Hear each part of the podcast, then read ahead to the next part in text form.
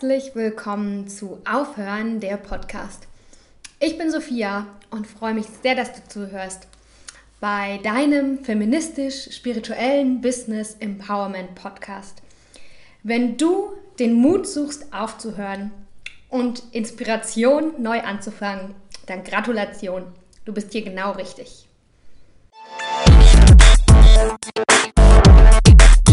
Hallo ihr Lieben, ich freue mich sehr, äh, dass du und ihr auch bei dieser Folge zuhören, auch bei dieser Folge aufhören, zuhören. Und es lohnt sich auf jeden Fall, weil ich habe eine wunderbare Gästin. Und zwar ist das die Chile und Chile arbeitet bei Femme und Head FM, wer es nicht kennt, also ich habe es davor auf jeden Fall mal gehört.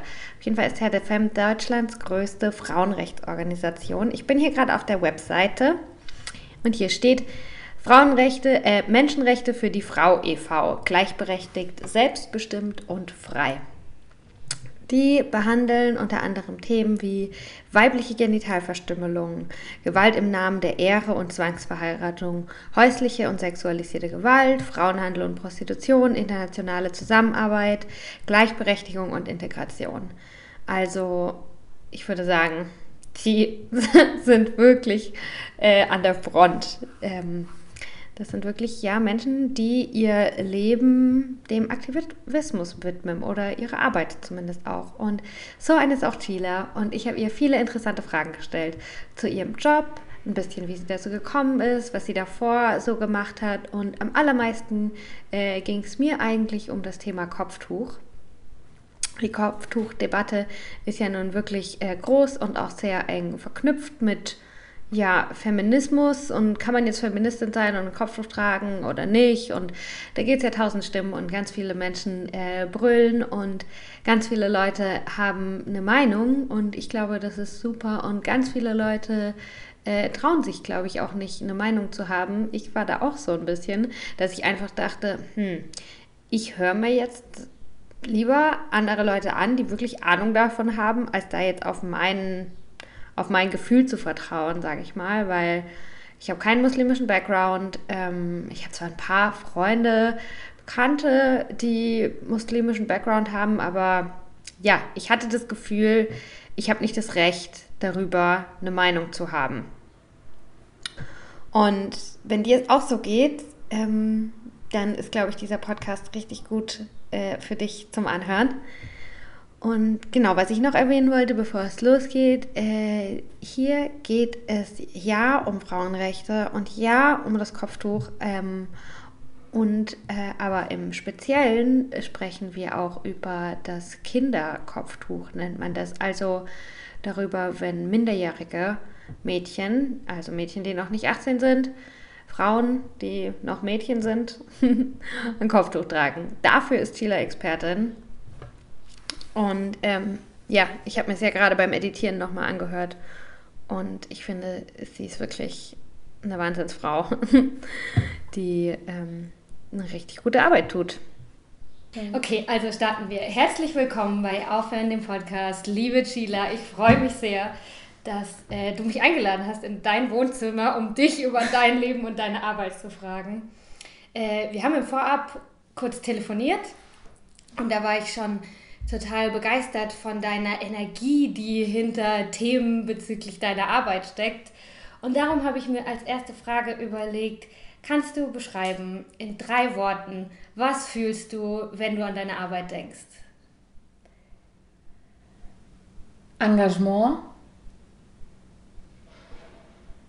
Feminismus und Frustration. Diese drei Worte fühle ich genau. Cool.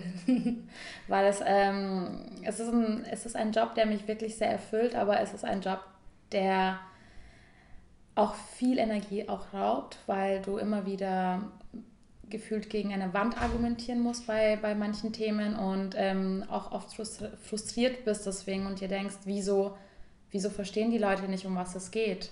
Hm. Jetzt müssen wir natürlich den Zuhörern erklären, dass die zweite Frage, was ist deine Arbeit? Was ist dein Job? Was machst du? Genau, ich bin ähm, Fachreferentin für Gleichberechtigung und Integration bei Terre de Femme. Terre de Femme ist eine Frauenrechts, eine gemeinnützige Frauenrechtsorganisation in Deutschland, tatsächlich auch äh, die größte Frauenrechtsorganisation. Uns gibt es schon seit über 38 Jahren. Und äh, wir haben verschiedene Referate, die auf verschiedene Themen arbeiten und ich bin zuständig für das Thema Gleichberechtigung und Integration. Und genau, vielleicht muss man dazu sagen, dass äh, Thema Gleichberechtigung bezieht sich schon dann sehr stark auf das Thema Integration. Also es geht bei uns wirklich sehr stark um Frauen mit Migrationshintergrund oder geflüchtete Frauen, die in Deutschland angekommen sind und einfach um die gesamtgesellschaftliche Integration dieser Frauen.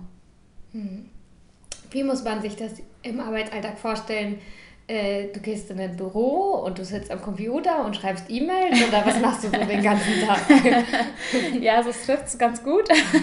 also es ist äh, sehr unterschiedlich natürlich. Wir haben verschiedene, ich sage jetzt mal, wir haben verschiedene Instrumente, die wir, äh, verschiedene Kanäle, die wir nutzen, um unsere Themen voranzutreiben. Also was wir stark machen, ist natürlich das Thema Öffentlichkeitsarbeit, sei es mit ähm, Veranstaltungen, wo wir äh, auf dem Podium sitzen als Expertinnen und dazu sprechen. Wir machen sehr viel äh, politische Lobbyarbeit, das heißt, ich treffe mich auch oft mit Politikerinnen und Politikern und äh, spreche mit denen zu den Themen.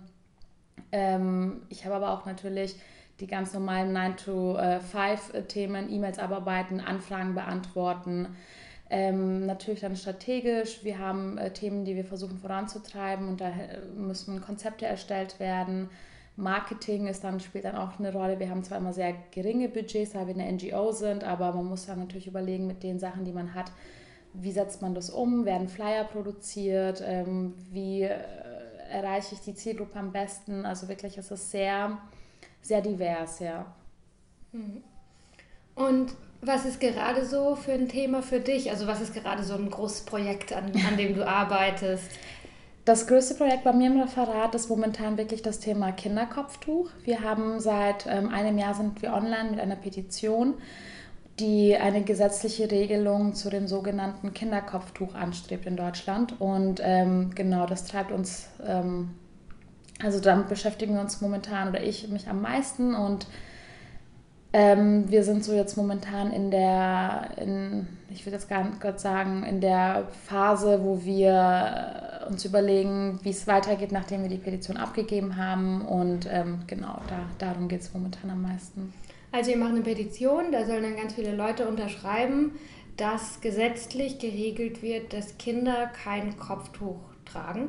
Genau, dass Kinder, dass Kinder äh, in öffentlichen Bildungseinrichtungen vor allem, also das heißt Kitas, Kindergärten, Schulen ähm, kein Kopftuch tragen. Wobei wir, äh, ich dazu sagen muss, wir richten uns nicht generell gegen das Kopftuch. Wir sagen, wir sind dafür, dass alle religiösen und weltanschaulichen Symbole in öffentlichen Bildungseinrichtungen nichts zu suchen haben.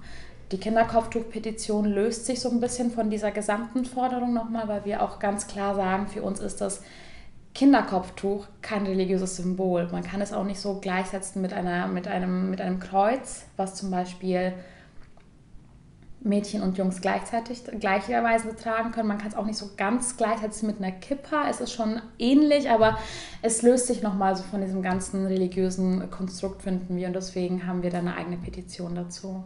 Hm. Und wie seid ihr jetzt ähm, was war da die Vorarbeit? Also wie ja. habt ihr herausgefunden, dass, dass ihr gegen das Kinderkopftuch seid, sage ich jetzt mal, dass ihr das abschaffen wollt? Wie ja. kriegt man sowas raus? Ähm, wir haben sehr viele Frauen bei uns im Verein, die sich äh, stark für verschiedene Themen engagieren. Viele, viele dieser Frauen kommen wirklich ähm, aus der Schule. Das heißt, es sind viele Lehrerinnen dabei, viele Erzieherinnen, Sozialpädagoginnen. Und ähm, es wurde immer öfter an uns herangetragen, dass es nicht sein kann, dass äh, die Mädchen, die ein Kopftuch tragen, immer jünger werden. Und wenn man sich das mal so ein bisschen anschaut in Berlin, natürlich in bestimmten Bezirken, Bezirken noch extremer, ähm, fällt es einem auch wirklich stark auf. Ich, ich wohne in Kreuzberg und arbeite in Mitte und ich sehe, ich sage jetzt mal auf meinem Weg von Haustür zur Arbeit jeden Tag mindestens zehn, wenn nicht mehr, eindeutig minderjährige Mädchen, und zwar nicht immer die gleichen, sondern immer verschiedene, die ein Kopftuch tragen. Und ähm, wenn man sich natürlich mit dieser Thematik äh, generell beschäftigt, was ist das äh, für ein Symbol, wo kommt das her, ähm, wer trägt das, wieso wird das getragen, ähm, macht es einfach äh, gar keinen Sinn, dass es teilweise Mädchen schon mit vier Jahren anfangen zu tragen. Das ist ja eigentlich äh, pure Perversion. Krass, mit vier? Ja. Ich dachte, das, das ist, äh, dass man ab da, wo man seine Periode hat, aber mit vier hat doch echt keiner seine Periode, oder? nee, das ist, wurde auch inzwischen so ein bisschen losgelöst davon du musst es ja auch so überlegen, je früher du etwas trägst und es zur Gewohnheit wird, desto unwahrscheinlicher wird es auch, dass du es irgendwann mal ablegst. Und je früher, es ist ja nicht nur ein Stück Tuch, was du trägst, es kommt ja mit ganz, ganz, ganz vielen verschiedenen körperlichen und seelischen Sanktionen. Und es gibt ja sehr viele Verbote und äh, sehr viele Sachen, die man macht und nicht macht mit so einem Kopftuch. Und je früher dieses Freiheitsgefühl unterdrückt wird, was ja meistens so mit der Pubertät auch so ein bisschen kommt, dieses rebellische Hinterfragen, und je früher die Mädchen das tragen und das unter, untergraben wird, desto leichter ist es natürlich auch äh, für die Eltern, hm. um die quasi von der Verwestlichung oder was für eine Angst sie auch haben, abzuhalten.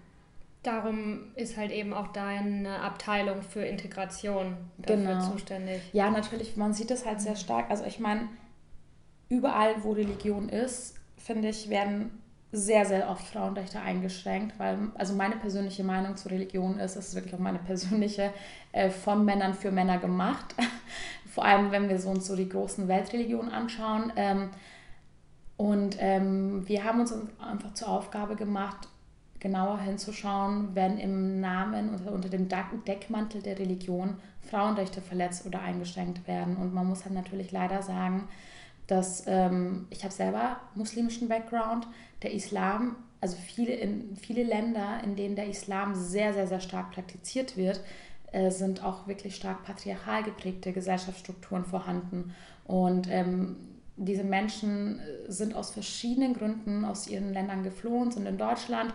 Und natürlich geht es bei der Integration nicht nur um das Thema Sprache und Wertevermittlung, sondern es geht auch wirklich um, um die pluralistischen Werte Deutschlands zu ver äh, vermitteln und zu sagen, hey, hier sind einfach Mann und Frau gleich, gleichberechtigt und hier müssen Frauen ähm, kein Kopftuch tragen, um zu zeigen, sie sind sexuell nicht verfügbar oder um, um, keine Ahnung, irgendwas zu symbolisieren, weil das braucht es nicht. Hier geht kein deutscher Mann davon aus oder ein hier sehr lange lebender Mann, dass er jede Frau einfach äh, ansprechen, anmachen oder wie auch immer darf, nur weil sie kein Kopftuch trägt. Also es gibt wirklich verschiedene Aspekte. Das ist, dieses Thema Kopftuch ist ja auch schon sehr, sehr, sehr lange und sehr stark in den Medien vertreten. Es ist sehr schade, dass die Diskussion oft von stark rechts oder halt auch sehr stark links geprägt ist und dass die breite Masse sich manchmal so zurückhält und nicht traut mitzudiskutieren, weil man auch wirklich sehr schnell in, das, in die Rassismus-Schiene fallen kann oder mit, sich mit diesen Themen also mit diesen Themen mhm. konfrontiert werden kann. Ja, ja genau, das habe ich mir hier auch aufgeschrieben, dass ich, ich finde das Thema mega interessant. Ich habe zum Beispiel mit meiner Mutter schon viel darüber gesprochen und es ist ja andauernd in den Medien. Und ich habe das Gefühl, das betrifft mich einfach, weil ich auch eine Frau bin und es geht um andere Frauen. Aber gleichzeitig habe ich auch irgendwie so die Angst, ich ja gerade im Vorgespräch schon gesagt habe, was Falsches zu sagen. Ähm, und ich habe das Gefühl, dass es vielen Leuten so geht und dann sagt man lieber gar nichts aber ich habe die Befürchtung, dass es dann irgendwie so zu dem Problem kommt, dass eigentlich Stück für Stück immer mehr Grenzen überschritten werden und man will bloß nichts Falsches sagen und gar nichts sagen. Und ja, darum finde ich es ganz wichtig, dass es jemanden so wie dich gibt, der, der da halt auch aus einer neutraleren ja. Mittelposition. Ja. Das sagt meine Mutter zum Beispiel, die ist die findet es auch ganz furchtbar, äh, wenn Frauen Kopf oder auch ist jetzt vielleicht nicht so richtig, aber meine Mutter ist eine Feministin schon immer. Sie hat sich gegen ihren Vater gewehrt und äh, sie ist eine ja starke feministische Frau und sie findet es furchtbar, aber sie ist da fast so ein bisschen zu radikal, finde ich. Oder ich sage dann zu ihr Mama, aber äh, wenn du jetzt das Problem im Ganzen siehst, wie kannst du das lösen? Du musst die Frauen stärken. Wenn du jetzt mit der Einstellung irgendwie einer Frau mit einem Kopftuch gegenüber trittst, die ist bescheuert, wieso macht sie das, wieso lässt du sie, sie sich unterdrücken, dann, dann bestärkst du sie nicht, sondern dann bist du auch irgendwie gegen sie und gehen wir mal davon aus, eine Frau mit einem Kopftuch ist total unterdrückt, dann ist das ja das Letzte, was die braucht, noch mehr Vorwürfe.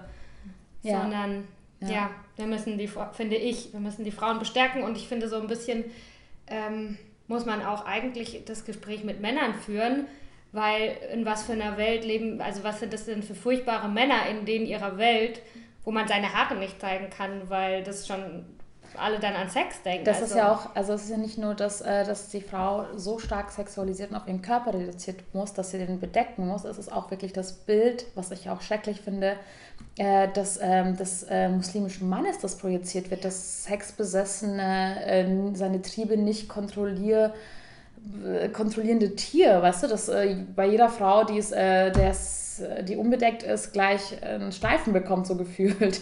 Ja. Also das ja. ist ja auch, also das ist ja auch das Problem. Und ich denke halt, was ich halt immer sage, ist, ich, ich glaube, eine Frau mit Kopftuch muss nicht befreit werden. Das heißt nicht sofort, dass eine Frau, wenn sie ein Kopftuch trägt, unterdrückt wird oder es vielleicht auch nicht freiwillig trägt. Ich glaube, es gibt genauso viele Gründe, ein Kopftuch zu tragen, so viele Frauen es auch gibt, die alles tragen. Also ich glaube, dass es auch super, super individuell ist.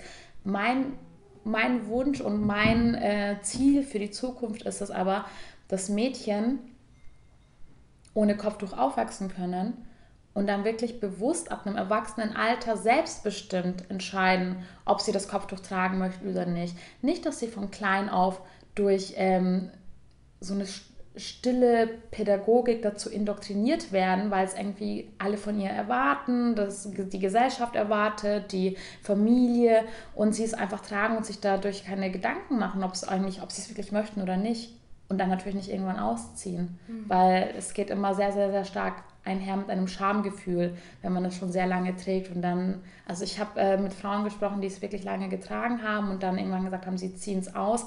Und das ist wirklich da ein Kampf. die sich das auszuziehen? Was heißt, also es ist, ein, es ist eine Überwindung. Es ist wirklich so, ähm, ich weiß es nicht, ich, mit was man es vergleichen jetzt, kann. Also ich weiß nicht, ob es ein guter Vergleich ist, aber wie wenn man immer sich schminkt und auf einmal geht man ungeschminkt auf ja. die Straße und eigentlich merkt das gar keiner. Ja, ja. Nur du selber denkst, oh Gott, wie sehe ich denn aus? Ja, ja, wahrscheinlich, ja. Ja.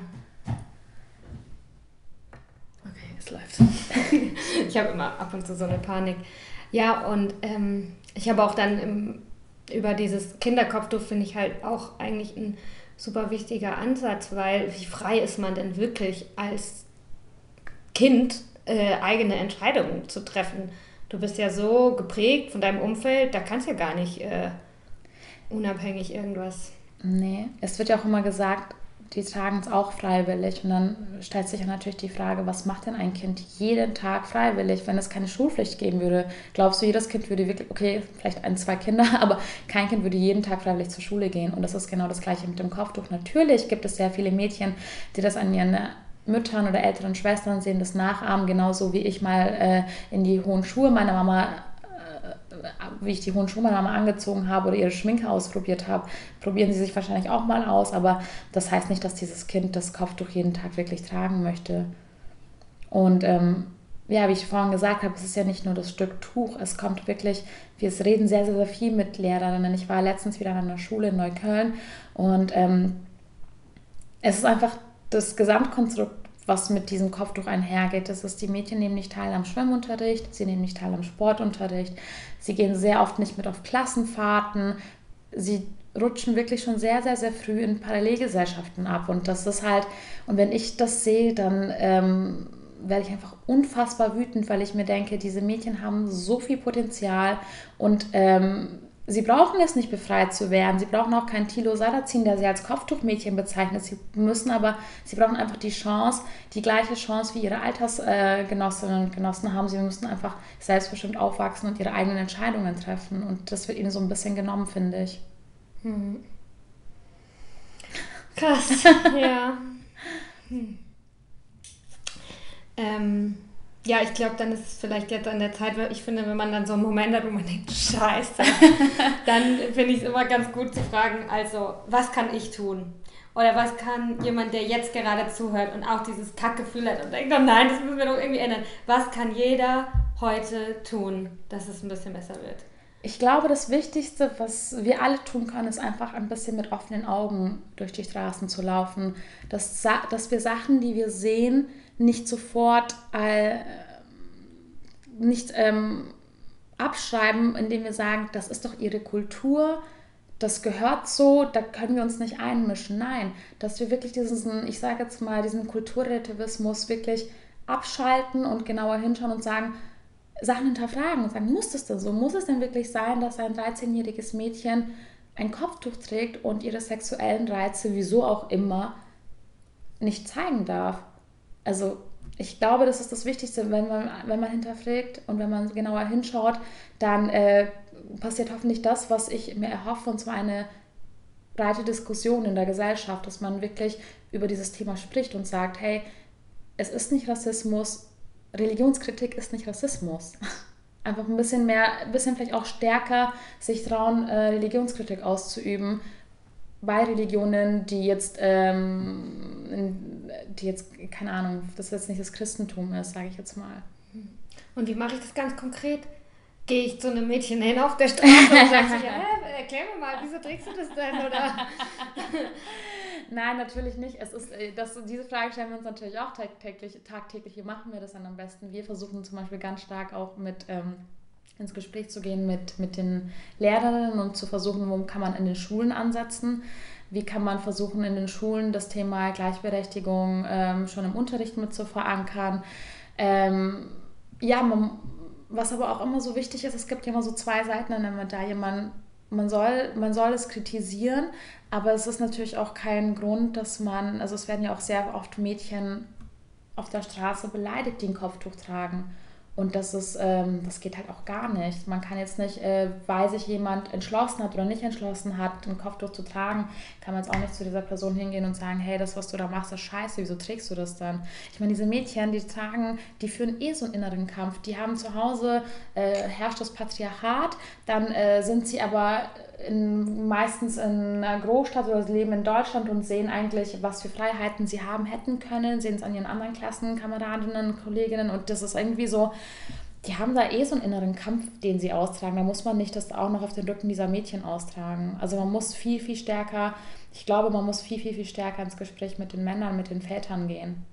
Mhm. Und auch mit den Müttern, weil das ist ja auch, das ist ja ein bisschen schade. Die tragen das, was ihnen widerfahren wurde, so ein bisschen weiter an ihre Mädchen. Weil ich sage ja auch immer, jedes Patriarchat lebt von starken Frauen. Wenn es keine starken Frauen geben würde im Patriarchat, äh, hätte das auch nicht so lange existieren können. Hm. Hm. Kennst du von so einer Bewegung? Gibt es? Ich habe diese CDF-Doku zum Beispiel gesehen, äh, wo es hier auch um Neukölln, mhm. um so ein Jugendzentrum ging.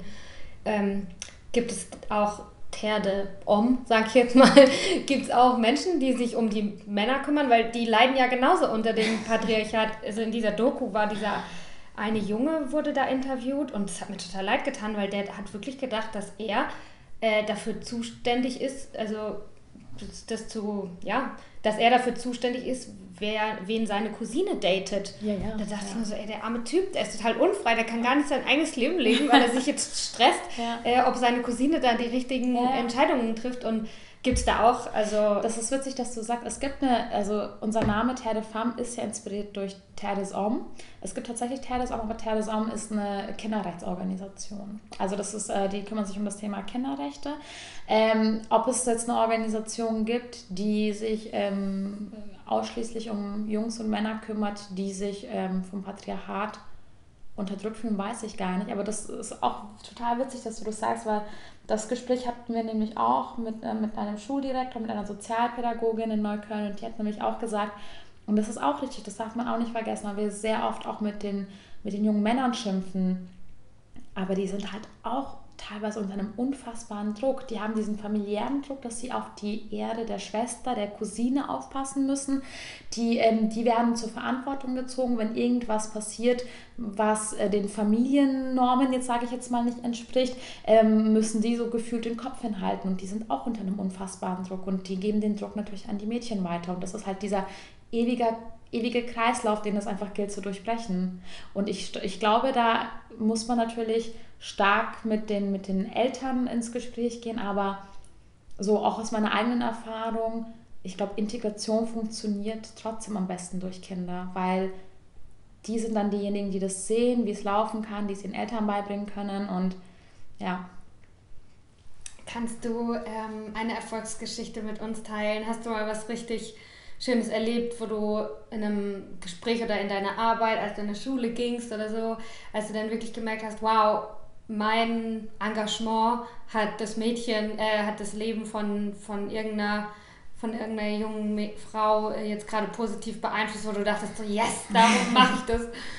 Ich habe, ähm, ja, ich hatte tatsächlich ein Erfolgserlebnis, also ich habe ich hab mehrere Erfolgserlebnisse, aber es sind, ähm, oft ist es jetzt nicht so, dass es mit Einzelschicksalen verbunden ist, weil wir natürlich als Organisation ähm, äh, versuchen auch durch politische Lobbyarbeit das Große und Ganze zu bewegen, aber ich hatte, ähm, es gibt natürlich Momente in meinem Job, wo ich auch an meine Grenzen komme, wo ich auch anfangen zu hinterfragen, ob das überhaupt irgendwann alles so passieren wird, wie man sich das vorstellt, weil das ist nicht mein Feminismus an sich ist ein langjähriger Prozess und dann äh, versucht das mal noch auf politische Lobbyarbeit umzusetzen. Also Politik ist ja auch noch mal ein noch langjähriger Prozess. Aber ich hatte, äh, ich habe auf einer Veranstaltung eine ähm, sehr nette junge Nordafrikanerin kennengelernt, die in Frankreich groß geworden ist und jetzt seit einiger Zeit in Berlin lebt.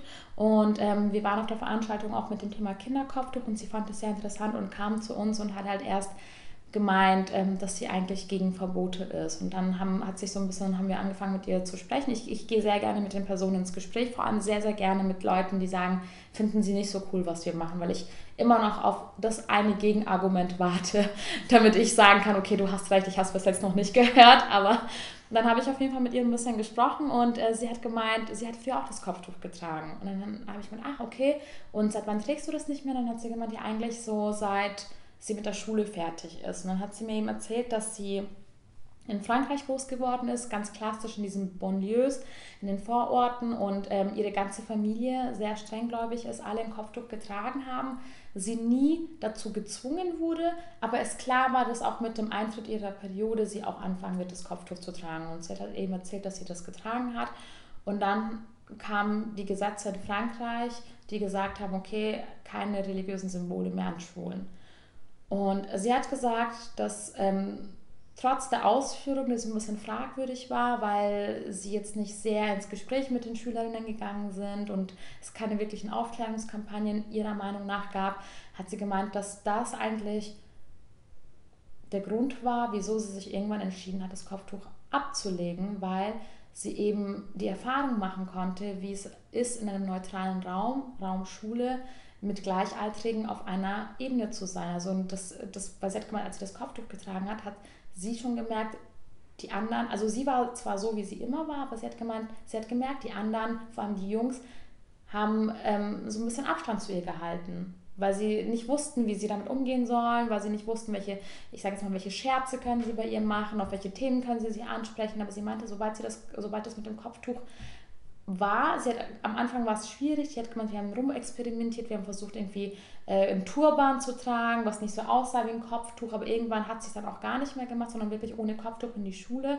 und sie hat gesagt, das hat ihr den Weg geöffnet und die Augen geöffnet, das Ganze auch so ein bisschen zu hinterfragen. Wieso trägt sie das überhaupt? Möchte sie es dann tragen?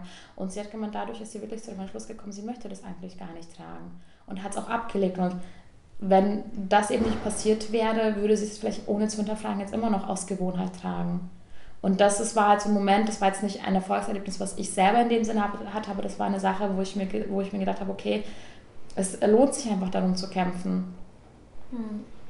Also ihr wollt mit der, ich muss es nochmal zusammenfassen, ja. ihr wollt mit der Petition erreichen, dass in Frankreich gibt es das schon, ja. das wusste ich auch nicht, dass bei uns auch jegliche religiösen Symbole nicht in Schulen gezeigt werden genau. dürfen. Genau.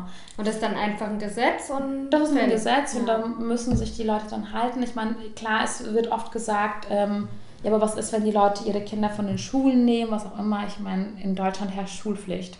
Da wird jetzt keiner sein Kind deswegen komplett von der Schule nehmen.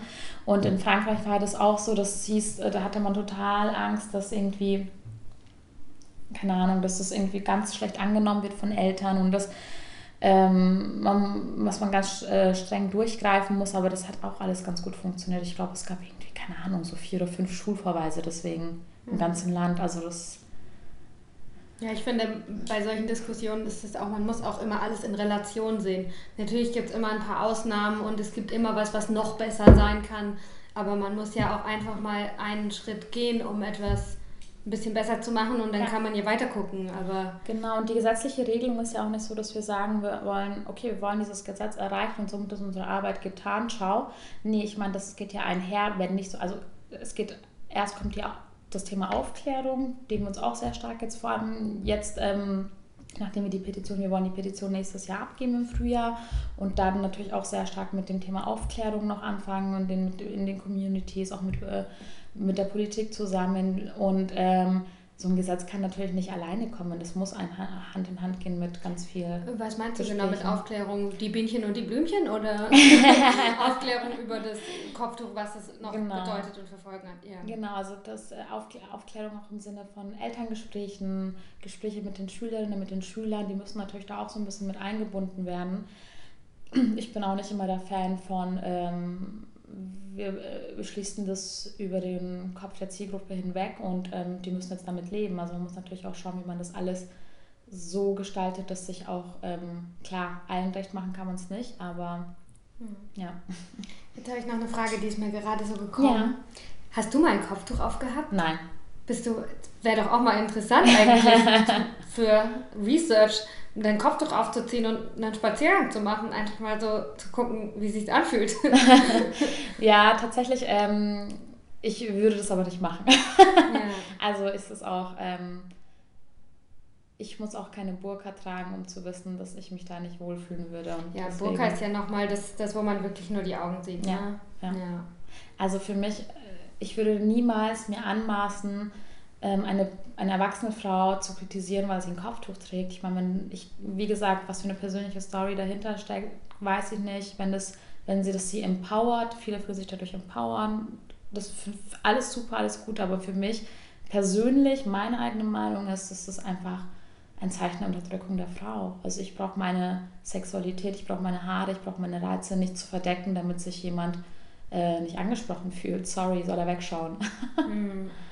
Ja, also finde ich auch, ich finde im Gegenteil, wir müssen, wir müssen stolz auf unsere ja. Weiblichkeit ja. sein. Ich glaube, dass das äh, ja. für die ganze Welt besser ist, wenn. Ja. Finde ich auch, ja, finde ich auch. Sehe ich auch so. Hm. Jetzt muss ich mal gucken, was ich noch für eine Frage hatte. Ich hatte noch eine, aber jetzt habe ich. Ich so viel, ne? Ja, aber das ist super. Ich meine, ich will dir ja auch eine Plattform bieten, einfach um um ja, deine Arbeit zu teilen. Ähm, naja, ich mache einfach weiter mit denen, ja. die ich hier aufgeschrieben hatte.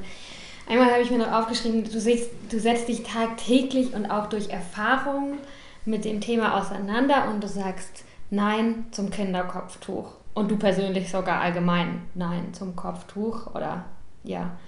Ähm, und das hat, hattest du vorhin auch schon angemerkt, dass viele aus dem ganz rechten oder ganz linken Bereich äh, halt auch Nein sagen. Ähm, wenn jetzt so ein Hans auf dem Dorf sagt, Kopftuch ist scheiße, ähm, gibt es da eine Qualität in der Unterschied des Neins oder vielleicht sogar im Impact, dass das Nein haben kann, je nachdem, weißt du, wer das sagt?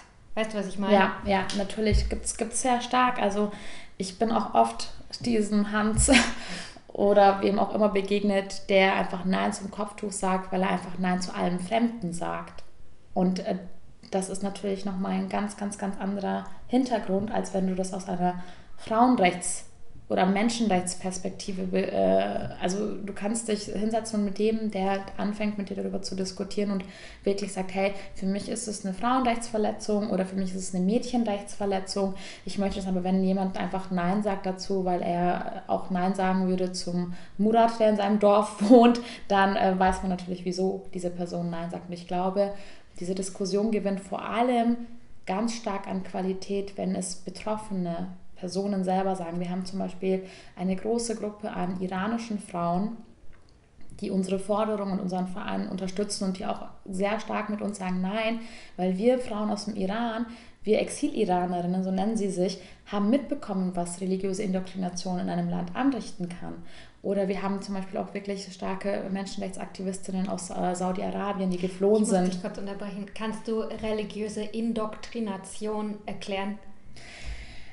Religiöse Indoktrination ähm, ist einfach alles, was unter dem Deckmantel der Religion passiert, was man nicht hinterfragen darf. Ich meine, gegen Gott argumentieren ist schwierig. Wenn jemand zu dir kommt und sagt, aber Gott möchte das so, weil er das, weil es, ich sage jetzt mal, so ausgerichtet wurde, weil ich meine, Religion ist sehr stark auch Interpretationssache. Jeder, jede, jede Person kann die Religion für sich selber so interpretieren, wie sie möchte. Aber natürlich hat, haben sich das mit der Zeit sehr viele Organisationen, sehr viele Vereine, ähm, Sekten, wie auch immer, so für sich in, interpretiert, ähm, um das Maximum ihrer eigenen Forderungen oder ihrer eigenen Weltanschauungen zu bekommen. Und wenn man in so ein System zum Beispiel reingeboren wird und äh, kaum Kontakt mit Andersgläubigen hat oder anderen nicht so aus, aus seiner Bubble, sage ich jetzt mal, rauskommt, ist es natürlich sehr stark, dass man so eine Indoktrination dieses äh, davon er, er, erfahren kann als von Kindheit an und äh, das kaum irgendwie so hinterfragen wird und das ist halt so ein bisschen religiöse Indoktrination. Das, das ist mit, einfach so. Genau, es ist einfach so und das kann mit es kann, kann verschiedene Aspekte haben. Für mich ist es auch so ein bisschen die religiöse Indoktrination, das Thema auch so zum Beispiel, es gibt es auch im Christentum, wenn Kinder sehr früh, also wenn Kinder getauft werden, dann gibt es irgendwann Konfirm, Konfirm, wie heißt das? Konfirm, Kommunion, Kommunion Konfirmation, Konfirmation, genau, Firmung. Firmung und all das. Ich meine, klar, das geht vielleicht nicht so stark einher mit anderen Nebeneffekten wie so ein Kopftuch zu tragen, aber sobald die Kinder nicht die Möglichkeit bekommen, sich selber damit auseinanderzusetzen, sagen, möchte ich das alles überhaupt, was hier passiert, ähm, ist es auch eine Art von religiöser Indoktrination. Ich finde das ein guter Vergleich. Ich meine, es hat zwar keine Auswirkungen sonst auf das Leben, aber ich bin zur, zur Erstkommunion gegangen, einfach weil sie alle gemacht haben genau. und weil es dann Geschenke gab und Geld und eine Party. ja. Und dann aber das zweite, ähm, Firmung heißt es, glaube ich, das habe ich nicht mehr gemacht. Ja. Aber da war ich eine der einzigen ja. aus meinem Jahrgang, die gesagt hat, nee, also ich finde eigentlich die Kirche, ich habe damit gar nichts zu tun, ich stehe da nicht hinter, ich will das jetzt nicht machen. Die meisten haben das schon noch gemacht, obwohl keiner davon wirklich Religion praktiziert. Ja. Du hattest noch mal, du hast wahrscheinlich das Glück gehabt, ähm, dass du dass du so ein bisschen aus einer Bubble auch rauskommen konntest, dass du Sachen gelesen hast, dass du vielleicht Freunde hattest aus einem anderen Umkreis, dass du dir eigenständig Gedanken gemacht hast, dass deine Mama Feministin ist. Es hat alles vielleicht so ein bisschen mitgespielt. Du, du musst dir echt vorstellen, es gibt, es gibt Kinder, die kommen aus Neukölln nicht raus. Also die, die, die waren noch nie in Kreuzberg. Das sind zwei U-Bahn-Haltestellen.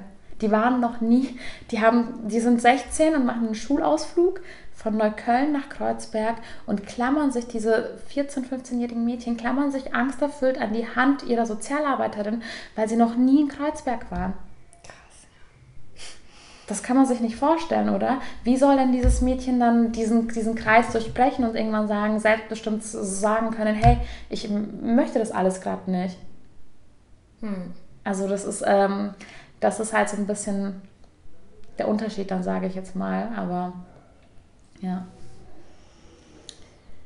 Also zurück zu der Qualität des Neins. Da sind wir abgebogen. So, du ja, genau. erzählt, dass, es, das, dass die Neins von Betroffenen am wichtigsten sind. So unter anderem, weil das sind die, auf die man hören muss, weil sie haben, bringen diese Lebenserfahrung natürlich auch mit. Und wie gesagt, wir haben wirklich eine sehr, sehr starke Community an Exil-Iranerinnen, an äh, Frauen aus Saudi-Arabien, die sagen, die stellen sich wirklich komplett auf unsere Seite und haben die gleichen Forderungen, weil ja, sie eben sehen, was, was, was das mit dem Land angerichtet hat. Und das ist halt auch das, was ich so ein bisschen so schade finde, weil alles, was wir im Westen, in Deutschland oder in Europa akzeptieren, weil wir denken, das ist doch vielleicht ihre Kultur oder da mischen wir uns lieber nicht ein, da legen wir auch den, den, den Menschenrechtsaktivisten im Iran oder in Saudi-Arabien einfach Steine in den Weg.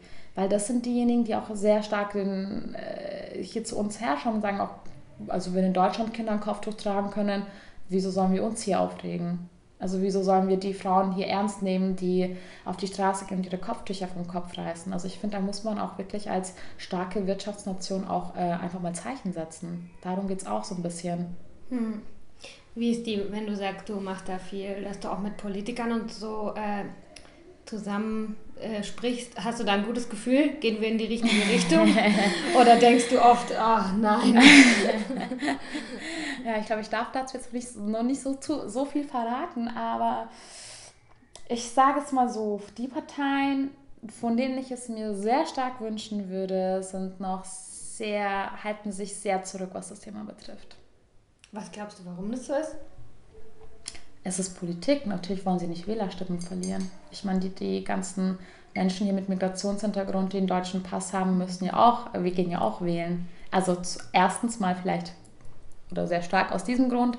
Dann natürlich ist es ja auch so, dass man in, innerhalb der eigenen Reihen immer verschiedene Themen hat, verschiedene Meinungen hat. Aber ich glaube, ich bin zuversichtlich. Vor allem wurde jetzt äh, letzten Monat das Kopftuchverbot in Österreich in den Grundschulen beschlossen. Und ich glaube jetzt auch, ähm, dass jetzt äh, wird auf jeden Fall schon sehr, sehr viel mehr darüber diskutiert in mhm. Deutschland. Ich muss aber auch ganz kurz zu dem Thema in Österreich sagen, ähm, das begrüßen wir sehr, dass es äh, so gemacht wurde, aber ähm, das Gesetz geht leider nicht weit genug, weil sie haben tatsächlich nur das Kopftuch verboten und jetzt keine Kipper und auch keinen ähm, diesen indischen Turban, Sikh heißt das, glaube ich. Bin mir auch nicht so sicher. Und ähm, ja, das ist wirklich, das finden wir schade, dass das nicht wirklich gegen alle religiösen Symbole ist. Und es ist auch ein bisschen schade, dass es tatsächlich dann nur die Grundschule ist. Weil mhm. da sind die auch, wenn die mit der Grundschule fertig sind, sind die auch, keine Ahnung, wie alt, elf, mhm. zwölf. Ich dachte, in Österreich betrifft das die Lehrer. Aber wenn ihr den Verbot jetzt wollt, ist es für Lehrer und für Kinder oder? Also in das ist ja auch nochmal so ein, so ein anderes Thema. In Berlin ist ja das ähm, Neutralitätsgesetz, was auch sagt, dass wirklich alle Beamte, alle Menschen, die irgendwie für, für, für den Staat arbeiten, keine religiösen Zugehörigkeit offen zeigen können. Und das gilt auch für Lehrerinnen und Lehrer. Und das gilt in Berlin schon, das Neutralitätsgesetz. Da wurde jetzt aber in letzter Zeit auch sehr, sehr stark darüber diskutiert. Aber natürlich wünschen wir uns das ähm, für, für Lehrerinnen und Lehrer auch, genauso wie für die Kinder. Weil, also zum Beispiel, ganz ehrlich, ich zweifle nicht an einer, an den Fähigkeiten oder der Kompetenz einer Lehrerin, die ein Kopftuch trägt. Die ist mindestens genauso qualifiziert, Lehrerin zu sein wie eine Frau ohne Kopftuch. Aber ich persönlich, so würde nicht wollen, dass mein Kind ähm, von einer Lehrerin unterrichtet wird, das ein Kopftuch trägt, wenn es um, äh, zum Beispiel um die Themen wie Gleichberechtigung, Feminismus etc. geht, weil klar kann sie feministisch sein, klar kann sie für Gleichberechtigung einstehen, aber sie vertritt dann nicht die Werte, die ich vertrete. Und ich genauso wenig würde ich mein Kind auf eine Schule schicken, ähm, auf eine katholische Schule, wo es von Nonnen unterrichtet wird, würde ich genauso wenig. Und dadurch, dass die Nonnen auch nicht im Schulwesen so unterrichten, dass alles Privatschulen sind, würde ich mir auch natürlich wünschen, dass das andere genauso nur, wenn überhaupt am Privatschulen unterrichtet wird, mit Kopftuch. Mhm. Zum Ende hin, erzählst du noch ein bisschen, äh, wie du dazu gekommen bist, den Job zu machen? ja, gerne. Ähm, ich komme aus dem Marketing. Ich habe in der Werbung gearbeitet äh, und habe das auch sehr gerne gemacht.